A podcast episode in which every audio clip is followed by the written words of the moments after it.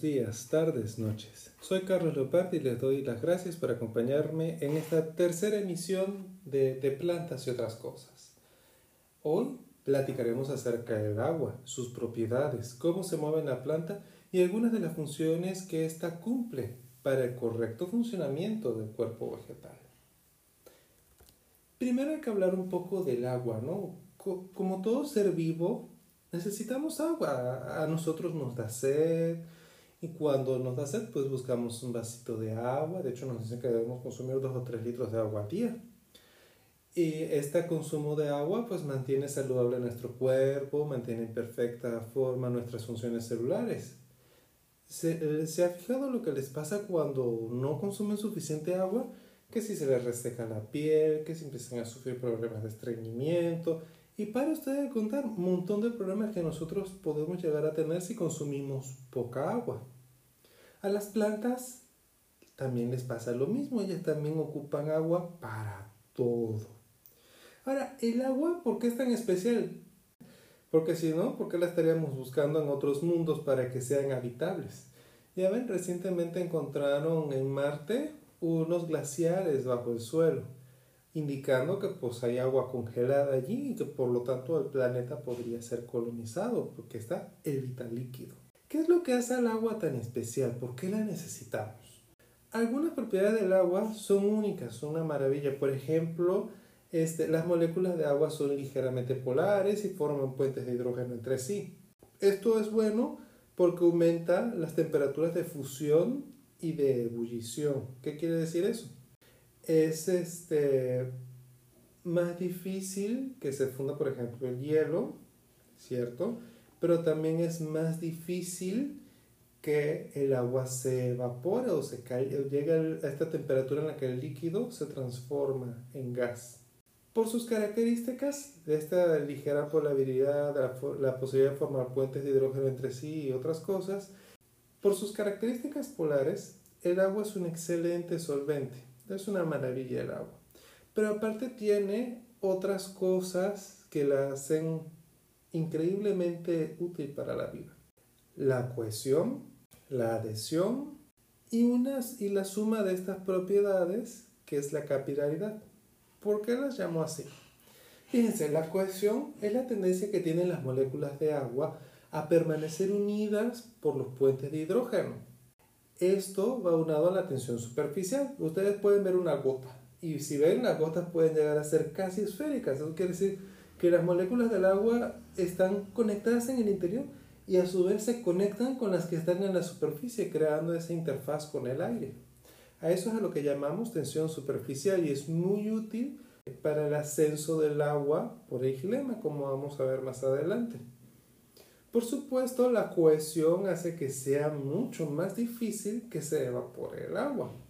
Y si se evapora, ahí también vamos a ver eso más adelante, tiende a tener un efecto como de que jalara, ¿no? Porque se requiere bastante energía para que se pueda evaporar. La adhesión. La adhesión es la atracción del agua por un sólido, como una pared celular o un cristal. Podríamos pensar en la adhesión, por ejemplo, cuando nos mojamos, ¿no? Nos mojamos y el agua se está adhiriendo a nosotros.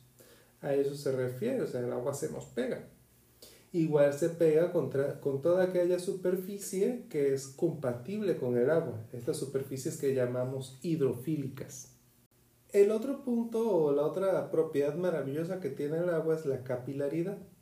La capilaridad es la suma de esa cohesión, adhesión y la tensión superficial. ¿Qué es lo que hace especial a la capilaridad? ¿Han visto, por ejemplo, un popote cuando lo sumergen para tomarse un agua de sabor?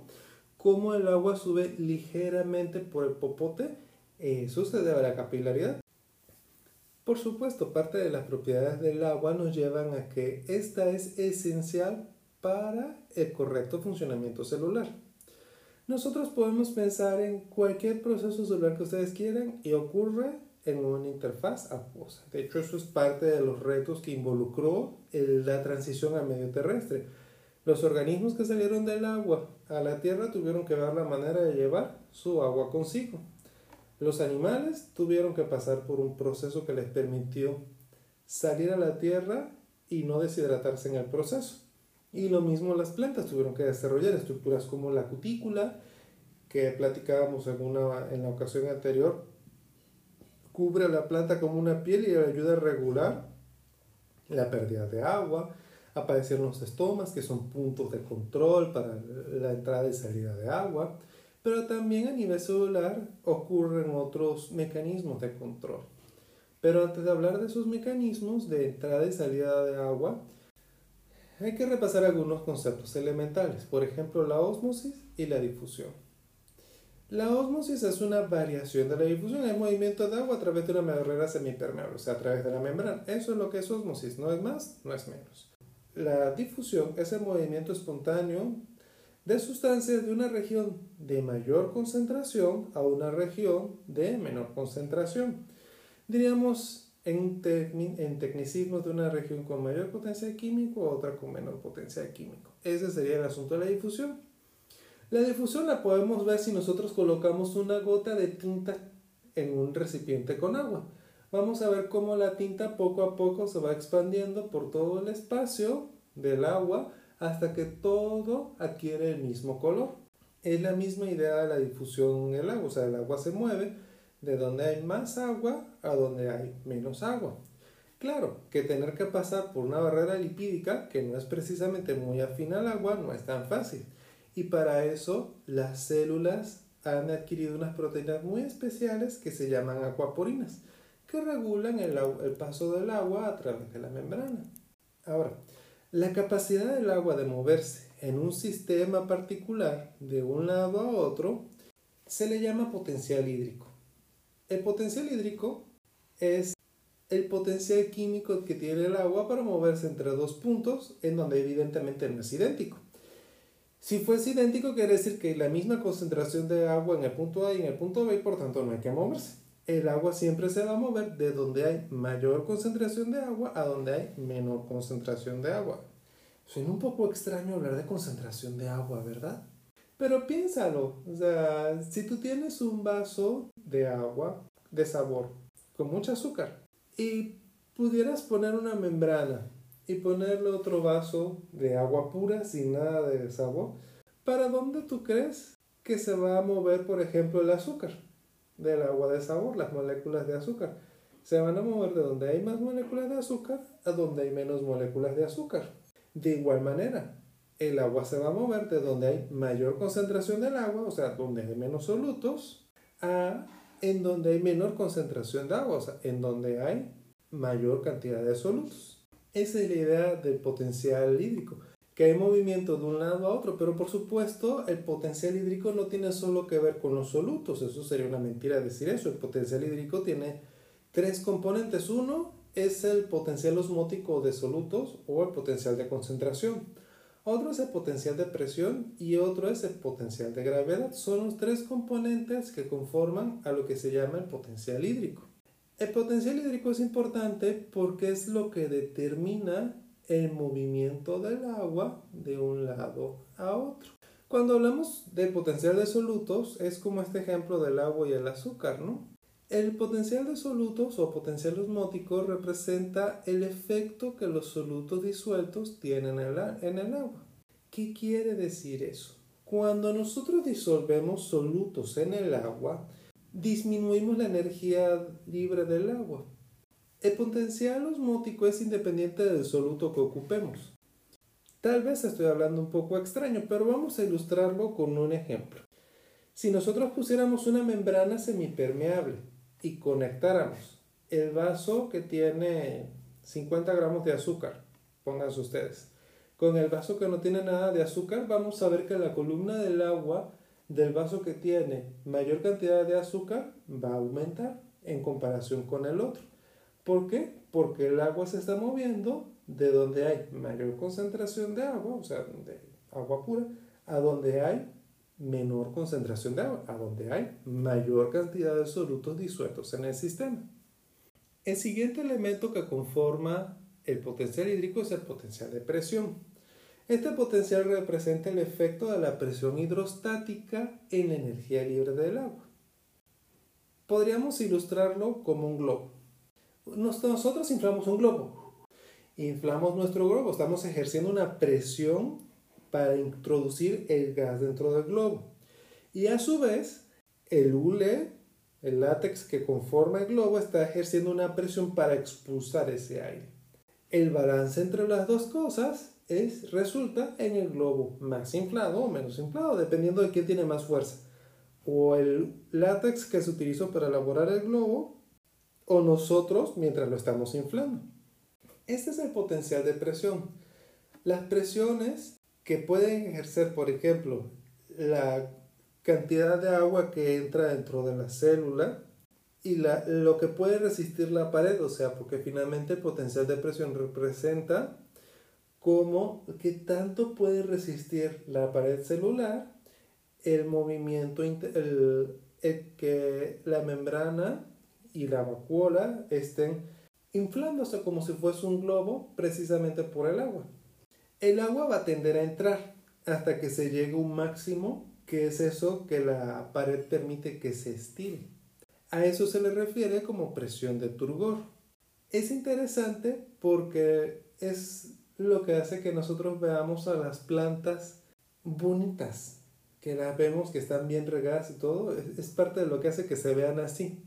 Cuando esa presión de turgor, o sea, la presión que la vacuola ejerce sobre la pared, es menor, la planta empieza a perder parte de su integridad estructural y se empieza a marchitar. Nosotros regamos y se recupera esa presión de turgor y otra vez las plantas se vuelven a poner bien bonitas. Esa es la idea del potencial de presión y está determinado por qué tanto se deforma la pared, o sea, qué tanto lo permite. Hay momentos de la vida de la planta, como por ejemplo cuando se están expandiendo las hojas, en los cuales la misma planta debilita la integridad de la pared vía unas enzimas que se llaman expansinas para que la pared se alargue y entonces la hoja alcance su forma final o el tallo alcance su forma final dependiendo del conjunto celular que se está expandiendo. Pero fíjense que ahí se está ocupando presión hidrostática también, es parte de este potencial de presión. El último es el potencial gravitacional, que es el efecto que tiene la gravedad para el movimiento del agua. Es como todo, ¿no? Si lanzamos una canica hay que aplicar determinada fuerza para que la canica ascienda y en determinado punto eh, la gravedad va a hacer su efecto y la canica va a regresar al suelo. El potencial de presión implica la fuerza que tiene que tener o que debe ejercer una planta para poder ascender el agua a determinada distancia del suelo. Se dice, por ejemplo, que para que una columna de agua se mueva por el gilema 10 metros se necesita 0.1 megapascal de presión. Imagínense cuánto se ocupa para subir la columna de agua 100 metros con una secuoya. Y la planta es capaz de ejercer esa presión. Siempre se va a mover entonces de un lugar en donde hay mayor concentración de agua a un lugar en donde hay menor concentración de agua de que se mueve de donde hay mayor concentración de agua a donde hay menor concentración de agua es lo que llamamos el gradiente de potencial hídrico. Para hilarlo, ¿dónde habrá concentración de agua? Si nos ponemos una célula y la damos de agua pura, ¿dónde hay mayor concentración de agua? Por supuesto en el exterior, en el agua pura hay mayor concentración de moléculas de agua y en el interior de la, de la célula hay menor. Eso quiere decir que el agua va a tender a entrar hacia dentro de la célula. Si nosotros colocamos a la célula en un medio que tiene mayor concentración de frutos que el interior de la célula, le diríamos un medio hipertónico, va a ocurrir lo contrario. El agua va a tender a salir de la célula. A eso llamamos plasmólisis. Este efecto que ustedes ven de donde hay mayor concentración de agua a donde hay menor concentración de agua, diríamos que es el potencial hídrico y es que tiende a ser más cercano a cero o más se va a uno donde es más pequeño o más negativo o más lejano al cero. Un potencial de menos 0.1 es mucho más positivo que uno de menos, que de menos 0.0001. Eso quiere decir que el agua se va a mover de 0.1 al punto que tiene menos 0.001. a eso aunque sea más positivo o más negativo. Precisamente porque el agua puede entrar a la raíz. La raíz tiene mayor concentración de solutos que el suelo y se va a tender a mover a la raíz. La célula tiene mayor concentración de solutos que un medio, en un medio isotónico o un medio hipotónico. El agua va a tender a entrar a la célula. Poco a la, a la célula en un medio hipertónico, o sea, con mayor concentración de solutos, el agua va a tender a salir y entonces vamos a ver la plasmólisis importante porque la plasmólisis es algo que ocurre en el laboratorio. Difícilmente vamos a ver a las membranas separándose de, la pared celular en un medio normal. Lo que veríamos ahí es la pérdida de turgencia que se expresa como la marchitez.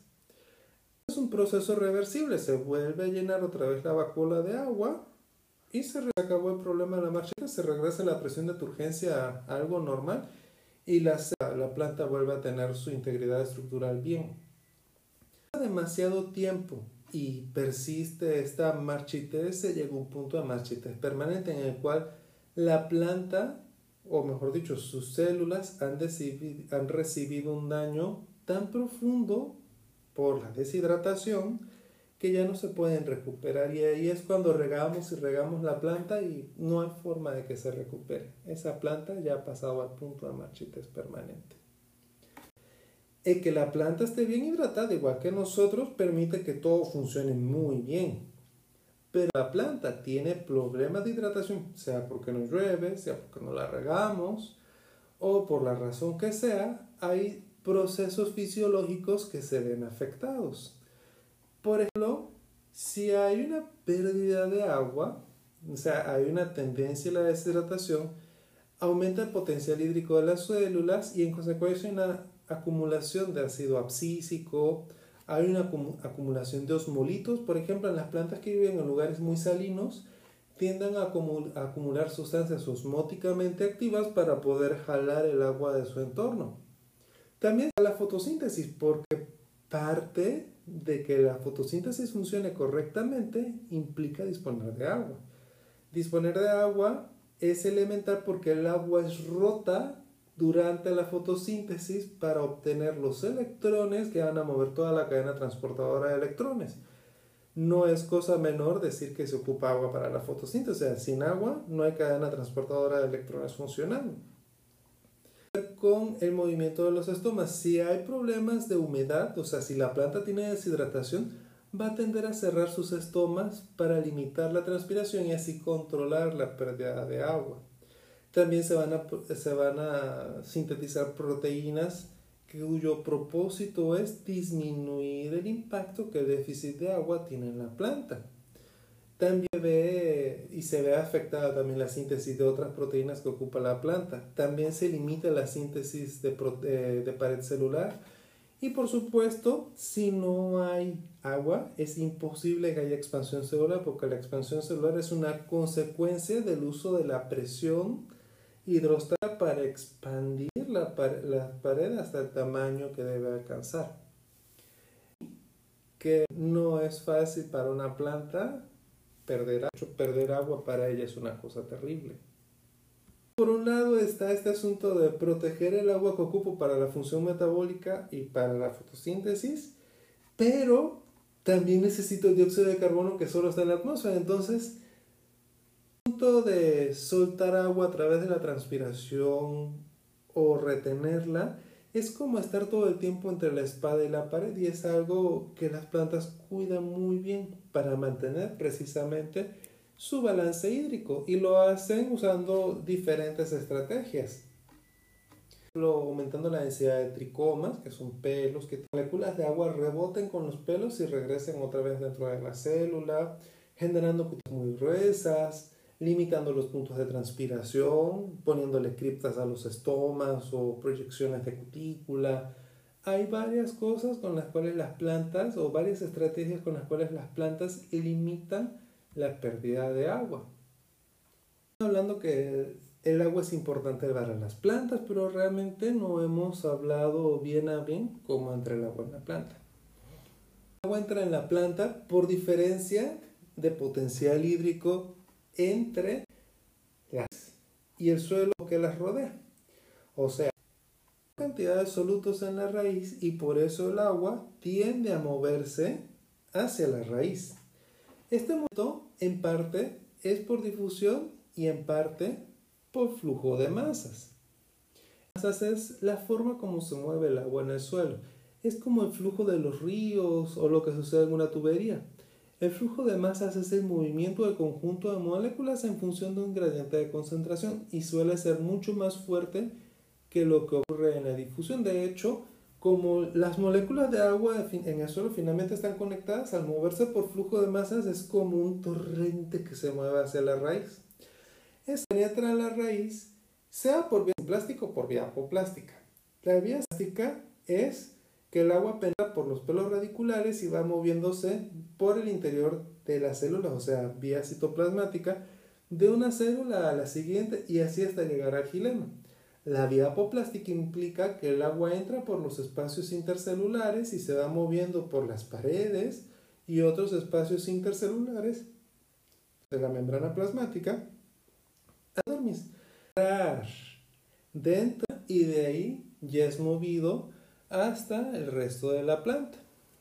Es por las cuales entra el agua la planta. Ahora fíjense ustedes que para que la endodermis sea eficiente, vía las células transferencia, entra cubierta todos sus espacios celulares, excepto las células de transferencia, por una sustancia muy gruesa, alta e hidrofóbica, que con llamamos la banda de Caspari. Si nosotros ocupamos tinciones para ver raíces, la banda de Caspari es muy gruesa y hace que la endodermis resalte y marque lo que es el límite entre el ciclo central, donde está el gilema y el floema de la raíz, y el córtex, que son células de parénquima que están rodeando la raíz. El agua entra así y el que el agua está entrando casi siempre está relacionado con que haya transpiración, que quiere decir que para que la planta jale agua del suelo, en cierta forma también tiene que estar transpirando, para que haya una el agua del suelo, el agua de la planta y el agua de la atmósfera, como vamos a discutir un poco más adelante este concepto. Interesante es que normalmente las plantas están así, pero a veces se acumulan tantos solutos en la raíz que siguen jalando agua del suelo, llegan a estar perfectamente hidratadas y se genera una presión positiva en el gilema que termina aventando agua por las hojas. Eh, en ¿no? algunas hojas que tienen gotitas de agua en los márgenes en la mañana. Estas gotitas de agua son la consecuencia de la butación y la parte por donde sale se llaman hidátodos. Mucho más notable cuando no hay transpiración, como en las noches o que es extremadamente húmedo, es que esto ocurre. De hecho, uno puede forzar una planta que haga gutación, controlar las condiciones ambientales. Pregunta de, ¿y exactamente cómo sube el agua de la raíz a las hojas? Pues como entra la raíz, entra por un gradiente potencial hídrico. Ok. ¿Y cómo están las hojas? Bueno, resulta que el gilema ocupa la, la capilaridad, la tensión y la cohesión. El gilema está conformado por paredes hidrofílicas, son paredes celulares engrosadas. Se aplica o se dice que, acorde a la teoría cohesión-tensión, el agua forma una columna continua desde la raíz hasta las hojas y el agua que va transpirando por las hojas de alguna manera genera un potencial de presión negativo que por esta cohesión y tensión va jalando al resto de las moléculas que están de agua. Cuando es muy fuerte, se pueden llegar a formar pequeñas burbujas de aire, que es lo que se llama cavitación. Cuando es tremenda, o la planta sufre un estrés hídrico muy fuerte, se puede llegar a formar embolias, que es burbujas de aire ya grandes que bloquean el flujo de agua en los vasos. Fenómeno que ocurre y hay dos maneras por las cuales la planta puede solventarlo, porque pues un vaso con una burbuja de aire es un vaso que no es funcional.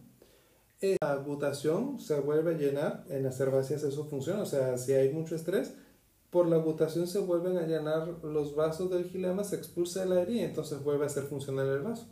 En el caso de los árboles, se ha sugerido que las células parenquimáticas que rodean al gilema a los vasos del gilema, aportan agua y eliminan la burbuja. Es siendo es un tema de investigación bien interesante.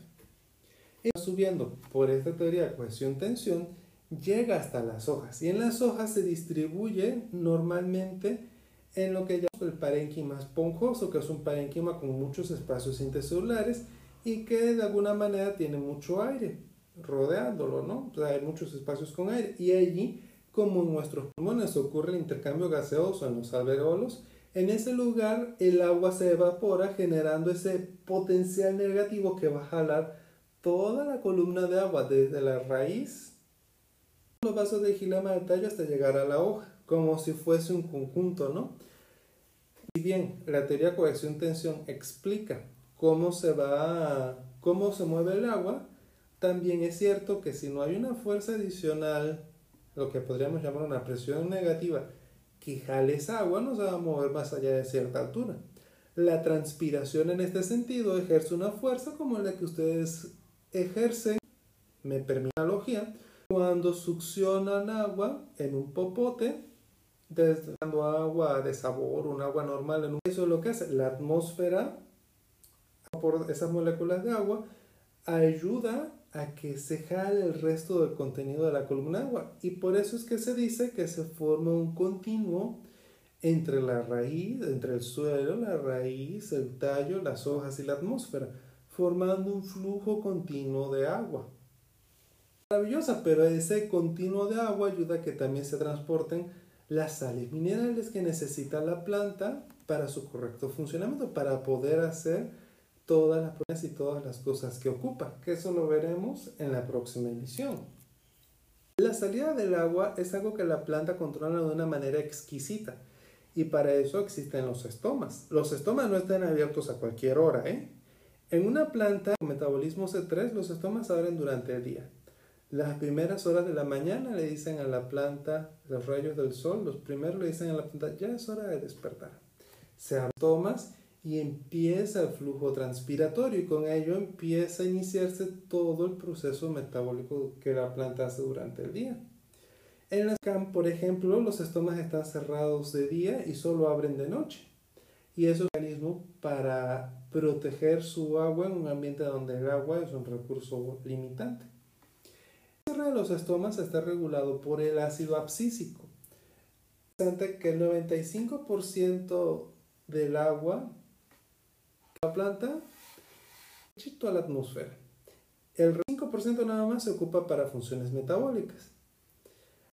Si no hay difícilmente, como les decía antes, la planta podría mover recursos desde el hasta la hoja, como lo hace. Es importantísimo el agua en el suelo, es importante que el agua se mueva por flujo de masas un gradiente de concentración, que haya efectivamente agua en el suelo que pueda entrar a la raíz.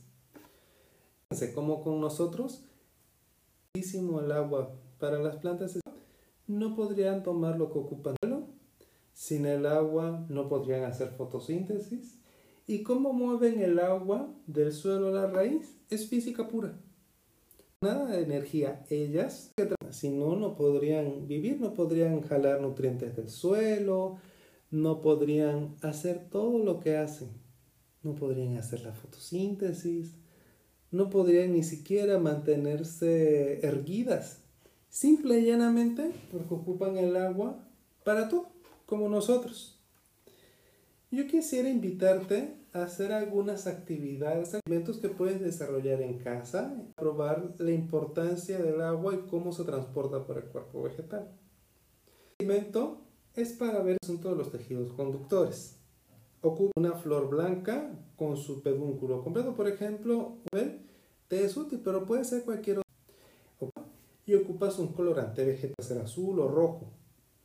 colorante vegetal que te quede con un color fuerte y coloca allí el tallito de tu flor.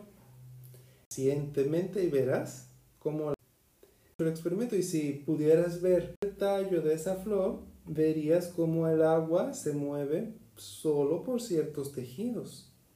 Que de mismo vas a ver el son como las venitas y esas veces por donde se está transportando el agua. El experimento que te invito a hacer es para probar la idea del potencial hídrico. Ocupa agua, sal o azúcar, lo que tengas en casa, paciencia y dos recipientes. En el recipiente vas a colocar agua pura y en el segundo vas a colocar este o con azúcar suficiente sal o suficiente azúcar que se sienta que tiene con la papa. Vas a cortar como que estuvieras cortando papas a las francesas, dos tiras o dos rectángulos de la misma longitud. Si se puede, tratar de unos centímetros de largo y medio centímetro de ancho. Uno, este, ponemos un rectángulo por cada recipiente. Coloca rectángulos en el recipiente y un rato. Algo de minutos a una hora. Ten paciencia. Saca el rectángulo que te colocaste en el agua pura. ¿Qué es lo que observas? Lo mismo, saca el rectángulo que colocaste en el agua con sal o azúcar. ¿Y qué es lo que observas? ¿Cómo se ve uno con respecto al otro? Este experimento te sirve para probar el potencial hídrico. Y el tercer experimento que te invito a hacer cómo los estomas son los que regulan la transpiración. Para ello ocupas una rama de planta leñosa que tenga cerca, ocupa agua, dos recipientes con tapa, vaselina y plastilina. ¿Qué es lo que vas a cortar tus ramitas y vas a, vas a hacer un hoyito en la tapa del frasco donde lo vas a guardar que sea de tamaño 8 de la rama que de las ramitas que vas a cortar, de una ramita con sus hojas. Vas a llenar el frasco con agua, vas a meter allí la ramita y vas a sellar el agujero, que, los bordes del agujero con plastilina. Vas a colocar otro frasco igual con otra ramita. En las dos caras, y la cara inferior, el as y el vez, la cara axial o la cara abaxial, como gustes llamarla, la vas a untar con vaselina y a la otra no. Algunos días. Y me dices lo que observas. ¿Qué es lo que vas a ver? Esto ha sido todo por hoy. Puedes compartir tus hallazgos conmigo por esta plataforma o enviarme un mensaje a mi cuenta de Twitter, arroba leopardiverde. En la próxima emisión hablaremos acerca de cómo las plantas toman nutrientes del suelo y las funciones. Yo quisiera invitarte hacer algunas actividades, algunos pequeños experimentos que puedes desarrollar en casa para probar la importancia del agua y cómo se transporta por el cuerpo vegetal. El primer experimento es para ver este asunto de los tejidos conductores. Ocupas una flor blanca con su pedúnculo completo. Por ejemplo, un clavel te es útil, pero puede ser cualquier otra flor blanca, una rosa, la que tengas a la mano. Ocupas agua, y ocupas un colorante vegetal fuerte, puede ser azul o rojo. Si no tienes colorante vegetal, puedes utilizar uno de estos polvitos que se ocupan para hacer agua de sabor, pero escoge uno que tenga un color fuerte. Mezcla, haz tu agua coloreada que te quede con un color fuerte y coloca allí en esa agua el tallito de tu flor. Espera pacientemente y verás cómo la flor se colorea. Te va a gustar mucho el experimento y si pudieras ver cortes del tallo de esa flor, verías cómo el agua se mueve solo por ciertos tejidos, que son los de gilema. De mismo modo vas a ver en los pétalos blancos que se marcan como las venitas, y esas venitas es por donde se está transportando el agua. El segundo experimento que te invito a hacer es para probar la idea del potencial hídrico. Ocupas una papa, agua, sal o azúcar, lo que tengas en casa, paciencia y dos recipientes. En el primer recipiente vas a colocar agua pura y en el segundo vas a colocar este agua con sal o con azúcar, suficiente agua sal, suficiente sal o suficiente azúcar, que se sienta que tiene. ¿Qué es lo que vas a hacer con la papa? Vas a cortar como que estuvieras cortando papas a las francesas, dos tiras o dos rectángulos de la misma longitud. Esos rectángulos, si se puede, trata de que te queden de unos 2 a 3 centímetros de largo y medio centímetro de ancho. Debes tener uno, este, por lo menos un rectángulo por cada recipiente. Coloca los rectángulos en el recipiente y dejarlos allí un rato. Algo, por lo menos unos 40 minutos a una hora. Ten paciencia. Luego saca el rectángulo que te colocaste en el agua pura y dime, ¿qué es lo que observas? Lo mismo, saca el rectángulo que colocaste en el agua con sal o azúcar y qué es lo que observas, cómo se ve uno con respecto al otro. Este experimento te sirve para probar el potencial hídrico. Bueno, esto ha sido todo por hoy. Si gustas puedes compartir tus hallazgos conmigo por esta plataforma o enviarme un mensaje a mi cuenta de Twitter arroba leopardiverde. En la próxima emisión hablaremos acerca de cómo las plantas toman nutrientes del suelo y las funciones que los distintos elementos cumplen en el cuerpo vegetal. Asimismo hablaremos un poco de las consecuencias de sus deficiencias. Soy Carlos Leopardi y esto fue De Plantas y otras cosas. Muchas gracias por acompañarme y hasta la próxima emisión.